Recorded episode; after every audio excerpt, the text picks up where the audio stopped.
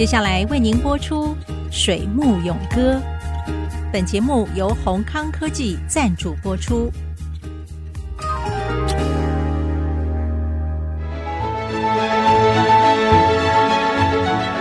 从产业到生涯，听女性科技人的坚持。欢迎收听《水木咏歌》。水木咏歌，我是谢美芳。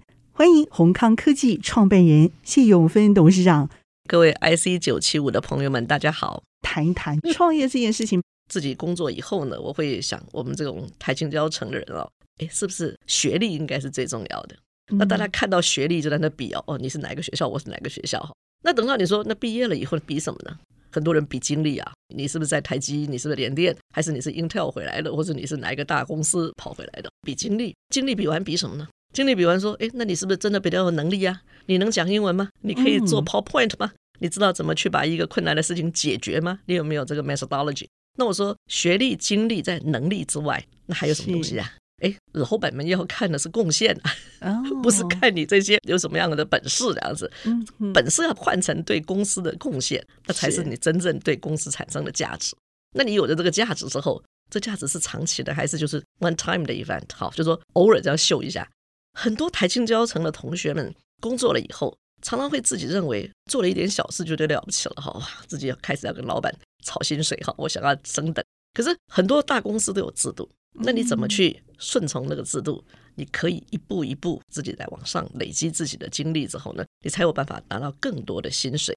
所以。我爸爸其实还给我一个很好的课，就是哎，怎么跟老板谈薪水？很多台青交车的同学们，我们常常在演讲的时候，我的学弟们也是会举手啊。学姐，我现在找工作了，要毕业了，我怎么跟老板谈薪水？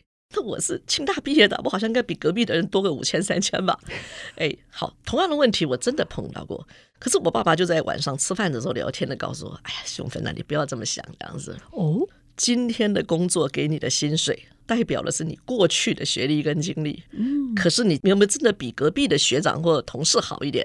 嗯，今天的努力是决定于你明天的薪水。OK，所以你如果希望明天的薪水高一点，那你今天不管你的薪水有多少，你还是要赶快努力。所以我爸爸这堂课告诉我们，就是你今天的努力决定了你后面你未来的结果是什么。所以你绝对不要因为今天的薪水低，你就不愿意多做一点，或者你就要迟到早退。你如果犯了这个一般人的错，说啊薪水反正没多少，那我就哎留班一下，我就打混一下。我爸爸说，那我保证你明天的薪水会更低。我爸爸常常给我的就是很多这种突破习惯领域的想法。是对。那后来其实我在联电当主管的时候呢，这个联电也给我这个训练课程。我一听到老师说啊，上突破习惯领域的这个课程啊，什么样叫做要非惯性的思考？哎，我才上几分钟，我说这不就我爸爸的脑袋吗？是 是，真的是。我爸爸常常都给我一下子哎吓醒了。我说哎，为什么我会落入一般人的窠臼里？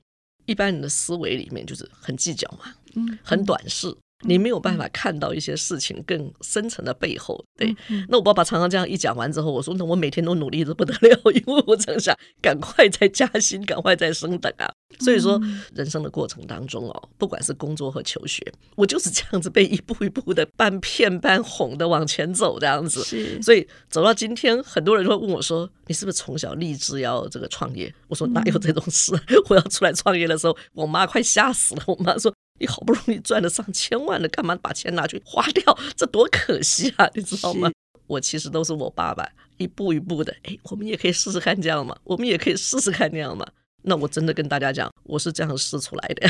所以创业这件事情，爸爸一定也有份，对不对？是是是，对。可是他们真的没有想要叫我去创业。我其实是一个际遇，就是说我在联电其实做的相当不错，老板也对我非常好。后来我去联友光电，甚至于后来到了友达哈，合并了以后变成新友达以后，其实两边的主管对我都非常好。只是那时候我负责的那个单位叫 LCoS 实验处，LCoS 就叫做 Liquid Crystal on Silicon 的这个技术。后来，因为我觉得这个技术的本身呢、啊，可能有一些算材料或者是制成上面的瓶颈，以至于后来我觉得这个 business idea 不对，所以我就跟两边的主管报告，我说不对的 idea，我继续努力恐怕是很难有结果，所以我自己就辞职出来了。短时间没事干怎么办呢？嗯，那才会想到说，开个公司做做看自己以前的专业吧，做材料分析的技术嘛。是，其实是这样子才创业了。很多演讲里面也提过了，其实是因为史清代院长在我博士口试的时候问了我一题呀、你对于社会会有什么贡献？那我是台湾第一个这个材料系毕业的女博士，被问了这一题，我说想了好久。到有答的时候，我说那已经有这么多股票了嘛，哈，钱好像是够用了，要不然拿一点点钱出来回答一下史院长的问题，我可能能够帮台湾的社会做什么？所以宏康科技其实就是标准的我当时的真的这个想法，就是我的创业理念，就是把自己所学的东西。能够拿出来贡献给这个社会，爸爸妈妈其实就是那个时候你很重要的一个理念上的贵人，投资的贵人，对不对？对对对。可是，在你的创业过程当中，是不是真的有遇到这些实际的贵人来相助？不，你如果讲贵人的话，我还是要讲说，我爸爸就是那个贵人，爸爸就是你可以相信我爸爸在聊天的时候跟我说：“哦，那你现在创业了哈，我跟你讲哦，你只是技术人，你并不懂财务，你不懂业务，现在开始哦，要好好想一想，你的银行往来，你最好找公立银行。”哎，我想为什么我爸爸还懂这个啊？爸爸是不是读了一堆百科全书啊？我常常也怀疑，好像什么都知道，什么都知道。对，所以他跟我说：“你现在刚开始小公司，你一定要找公立银行，因为他说公立银行啊，这个法条啦、制度啊都很严谨哦。他说要抽银根啊，他抽的比较慢。Okay. 因为碰到经济不景气的时候呢，他们还要签公文签好几层才会说现在是不是要开始收银根。他说，可是如果找私人银行的话，哇，他说变脸就变脸嘞。”他说：“可是，当你公司大了以后，如果你资金需要多一点的时候，那你要跟私人银行来往。那我说为什么？他说：因为那地方就没有太多的制度嘛，开一点小门啊，那要做一点比较这个制度外的事情啊，他们比较有弹性这样子。对，所以可以理解你现在应该是跟私人银行来往了，对不对？对，我们现在就十几家往来的银行啊，令人匪夷所思。对，我爸爸应该说他自己从小因为家庭条件也不好，他没有求学跟进修的机会。”可是我爸爸是一个一直都是非常非常上进的人哈。我自己的父母给我从小的价值观，有非常多的价值观呢，其实都是现在所谓气管书上面来讲的突破习惯领域。嗯，就说很多的思维，你不是就只是看到一个事情的表面，你有没有办法看到它更深层的、很积极正向的那一面这样子？所以我爸爸给我很多的 lesson 都是，当你面对困境的时候，你应该怎么看待？哪一件事情是重要，哪一件事情是不重要的？所以包括到我自己后来，不管是工作或者我自己结婚吧，哈，我自己婆婆啦、大姑的相处里面，她都会很直白的告诉你重点是什么。我爸爸常常讲，哎，大姑不理解有什么关系？那婆婆哎不谅解，那又有什么关系？他说重点是你跟你的先生，就是我的那个老公的感情如何？你跟你老公的感情好，他说那周边这些人，it doesn't matter 嘛。他说：“可是，如果今天你跟你老公的关系不好，或者你们两个没什么感情了，婆婆跟大姑的看法那就更没有关系了。所以，不管在哪一个面相，对于周遭这些人的干扰，都不是重点嘛。重点还是你跟你先生的关系是怎么样的。重点是你跟你先生关系很好，对对，就是说，所以你才可以这么健康。他常常都可以把很多的这个观念、事情的剖析，可以讲得很清楚。”不管碰到什么样困难的时候，我现在常常就会回头再想想，诶，如果我爸爸还在，他会怎么劝我？他怎么看这个事情？所以说很多事情我自己在工作上面，当然这个难处是一大堆了。可是我自己晚上回去睡觉的时候，躺床上好好想一想，诶，我爸爸怎么看？诶，我想通了，然后我决定了，事情就变得非常的简单了，这样子。那我觉得这个是一个家庭对于任何一个孩子吧，这是很大的一个爱。